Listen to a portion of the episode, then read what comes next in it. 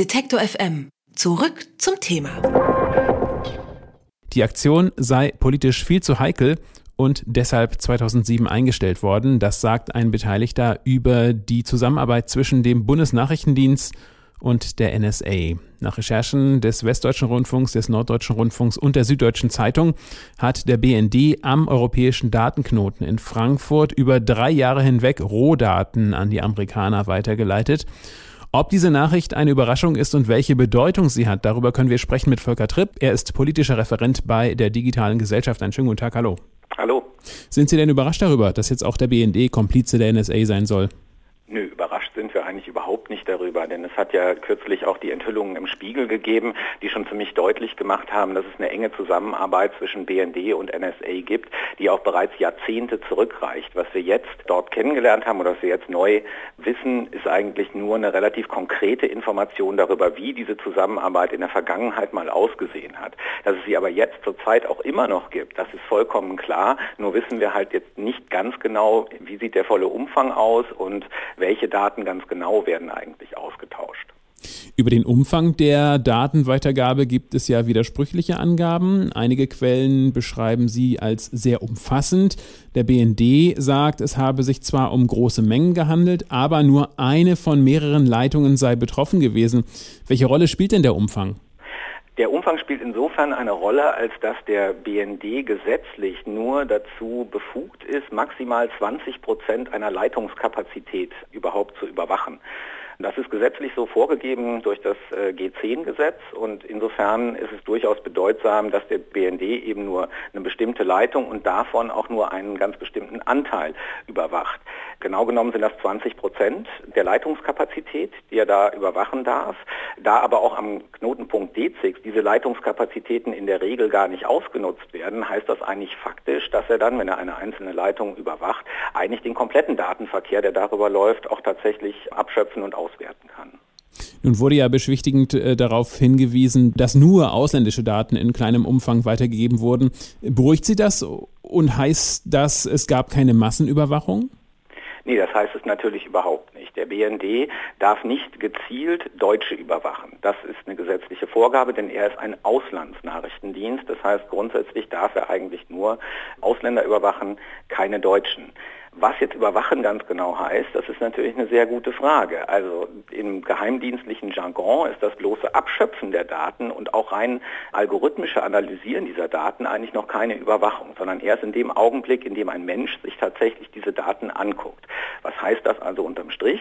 Das bedeutet, dass zunächst mal die kompletten Datenströme abgeschöpft werden und dann versucht wird, mit Filtern die Daten Deutscher dort irgendwie rauszuziehen. Was diese Filter machen, ist allerdings nur danach zu schauen, zu welchen Top-Level-Domains eigentlich dieser Datenverkehr geht. Und dann werden eben solche Verkehre, die zu DE-Domains oder .com-Domains gehen, ausgefiltert. Damit ist aber ja keineswegs sichergestellt, dass es tatsächlich keine Daten Deutscher sind, die der BND dort erhebt. Also Ihrer Meinung nach ist Abschöpfen auch eindeutig überwachen? Ja, also natürlich. Hm. Denn auf jeden Fall ist es ja so, hinter dem Abschöpfen steht ja diese komplette Analysemaschinerie, die dann tatsächlich auch die gesammelten Daten in verschiedene Kategorien einteilt und so weiter und eben Alarm schlägt, wenn man so möchte, wenn bestimmte Schlagwörter darin vorkommen. Jetzt mal abgesehen davon, dass der Allgemeinheit diese Schlagwörter überhaupt nicht bekannt sind und man sich dadurch auch gar nicht darauf einstellen kann in irgendeiner Art und Weise, bedeutet das aber schon, dass eben die Daten erstmal abgeschöpft und in diese komplette Analysemaschinerie eingespeist werden werden. Aus meiner Sicht bedeutet das auf jeden Fall, dass wir überwacht werden. Und es ist einfach nur ein rhetorischer Trick zu behaupten, das sei keine Überwachung. Es gibt ja bereits auch eine Äußerung der Bundesregierung. Ein Sprecher, der hat sich knapp geäußert und hat gesagt, dass der BND zu Aspekten seiner operativen Arbeit ausschließlich der Bundesregierung und den zuständigen geheimtagenden Gremien des Deutschen Bundestages berichtet. Was sagen Sie zu dieser Antwort? Sind Sie damit zufrieden? Überhaupt nicht, denn das stimmt ja auch ganz offensichtlich. Also gerade was jetzt die neuen Berichte von SZ, WDR und NDR angeht, wird ja deutlich, dass beispielsweise diese Datenerhebung am DZIX von 2004 bis 2007 stattgefunden hat und darüber ist das PKGR erst im vergangenen Jahr unterrichtet worden. Und worüber sie gar nicht unterrichtet worden sind, ist der Umstand, dass diese Daten eigentlich vollumfänglich an die NSA weitergeleitet worden sind. Insofern scheint ja da die parlamentarische Kontrolle überhaupt nicht zu funktionieren und dort muss ganz unbedingt nachgebessert werden. Die digitale Gesellschaft fordert ja auch, die Bundesregierung müsse zu ihrer aktiven Rolle in der Massenausspähung Stellung beziehen. Das hat sie bisher, wie Sie klar gesagt haben, überhaupt nicht ausreichend getan. Wenn sie nicht zur Aufklärung bereit sei, müsse man sie mit allen verfügbaren politischen und juristischen Mitteln dazu zwingen. Wie werden Sie denn genau vorgehen? Das ist natürlich eine Frage, die wir erstmal ganz genau prüfen müssen, wie die Erfolgsaussichten aussehen. Aber gerade verfassungsgerichtliche Rechtsmittel scheinen doch ein ganz probater Weg zu sein, um zum einen mal die gesetzlichen Grundlagen der geheimdienstlichen Arbeit in Deutschland zu überprüfen und gegebenenfalls auch aufzuheben. Zum anderen wäre es auch möglich, das Verhalten der Bundesregierung zum Gegenstand einer solchen verfassungsgerichtlichen Klage zu machen und sie auf diesem Wege zu zwingen, zu der Aufklärung beizutragen. Das größte Problem, was dabei bisher noch besteht, ist eben, dass dass dieser ganze Bereich der Geheimdienste extrem intransparent ist, sodass die Öffentlichkeit sehr, sehr wenig Kenntnisse über die ganz genauen Zusammenhänge hat. Es kommen jetzt peu à peu einzelne Details ans Licht, die eben Journalisten recherchieren, ausgraben und belegen. Und je kompletter auf diese Art und Weise das Bild wird, desto besser sind dann auch die Erfolgsaussichten für solche verfassungsgerichtlichen Klagen. Das heißt, man muss jetzt ganz genau hinschauen, was wissen wir und wann ist die Schwelle überschritten, an der man sagen kann, dass solche verfassungsgerichtlichen Rechtsmittel tatsächlich erfolgversprechend sind. An dem Punkt sind wir jedenfalls nach meiner Auffassung zurzeit noch nicht, aber ein allzu weiter Weg ist es bis dahin auch nicht mehr. Also ob sie klagen, das ist noch nicht ganz klar. Stellt sich noch die Frage, gäbe es denn politische oder rechtliche Konsequenzen, die man ziehen könnte, die möglicherweise auch eine Klage ihrerseits dann wieder verhindern? Was wäre denn ein guter Schritt?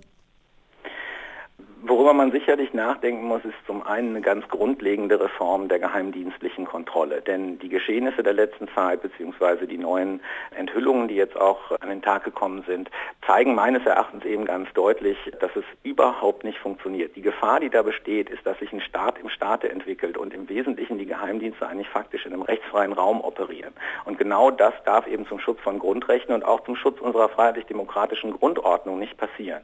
Deswegen wäre das so ein Punkt, wo wir ansetzen müssen. Eine andere Sache, über die man langfristig auch nachdenken muss, ist die Funktion und die Rolle, äh, die Geheimdienste ganz generell in diesem Staat und in dieser Gesellschaft haben. Ich glaube, da sollte man auch mal in Betracht ziehen, die Befugnisse doch stark zurechtzukürzen und vielleicht auch darüber nachzudenken, ob man einzelne dieser Dienste tatsächlich noch weiterhin braucht und ihre Existenz weiterhin rechtfertigen kann. Der BND hat zwischen 2004 und 2007 Daten eines Knotenpunktes bei Frankfurt am Main an die NSA weitergegeben. Das haben Journalisten des WDR, des NDR und der Süddeutschen Zeitung herausgefunden und ich habe darüber mit Volker Tripp gesprochen. Er ist politischer Referent der digitalen Gesellschaft. Ich danke Ihnen ganz herzlich für das Gespräch. Gerne. Alle Beiträge, Reportagen und Interviews können Sie jederzeit nachhören im Netz auf detektor.fm.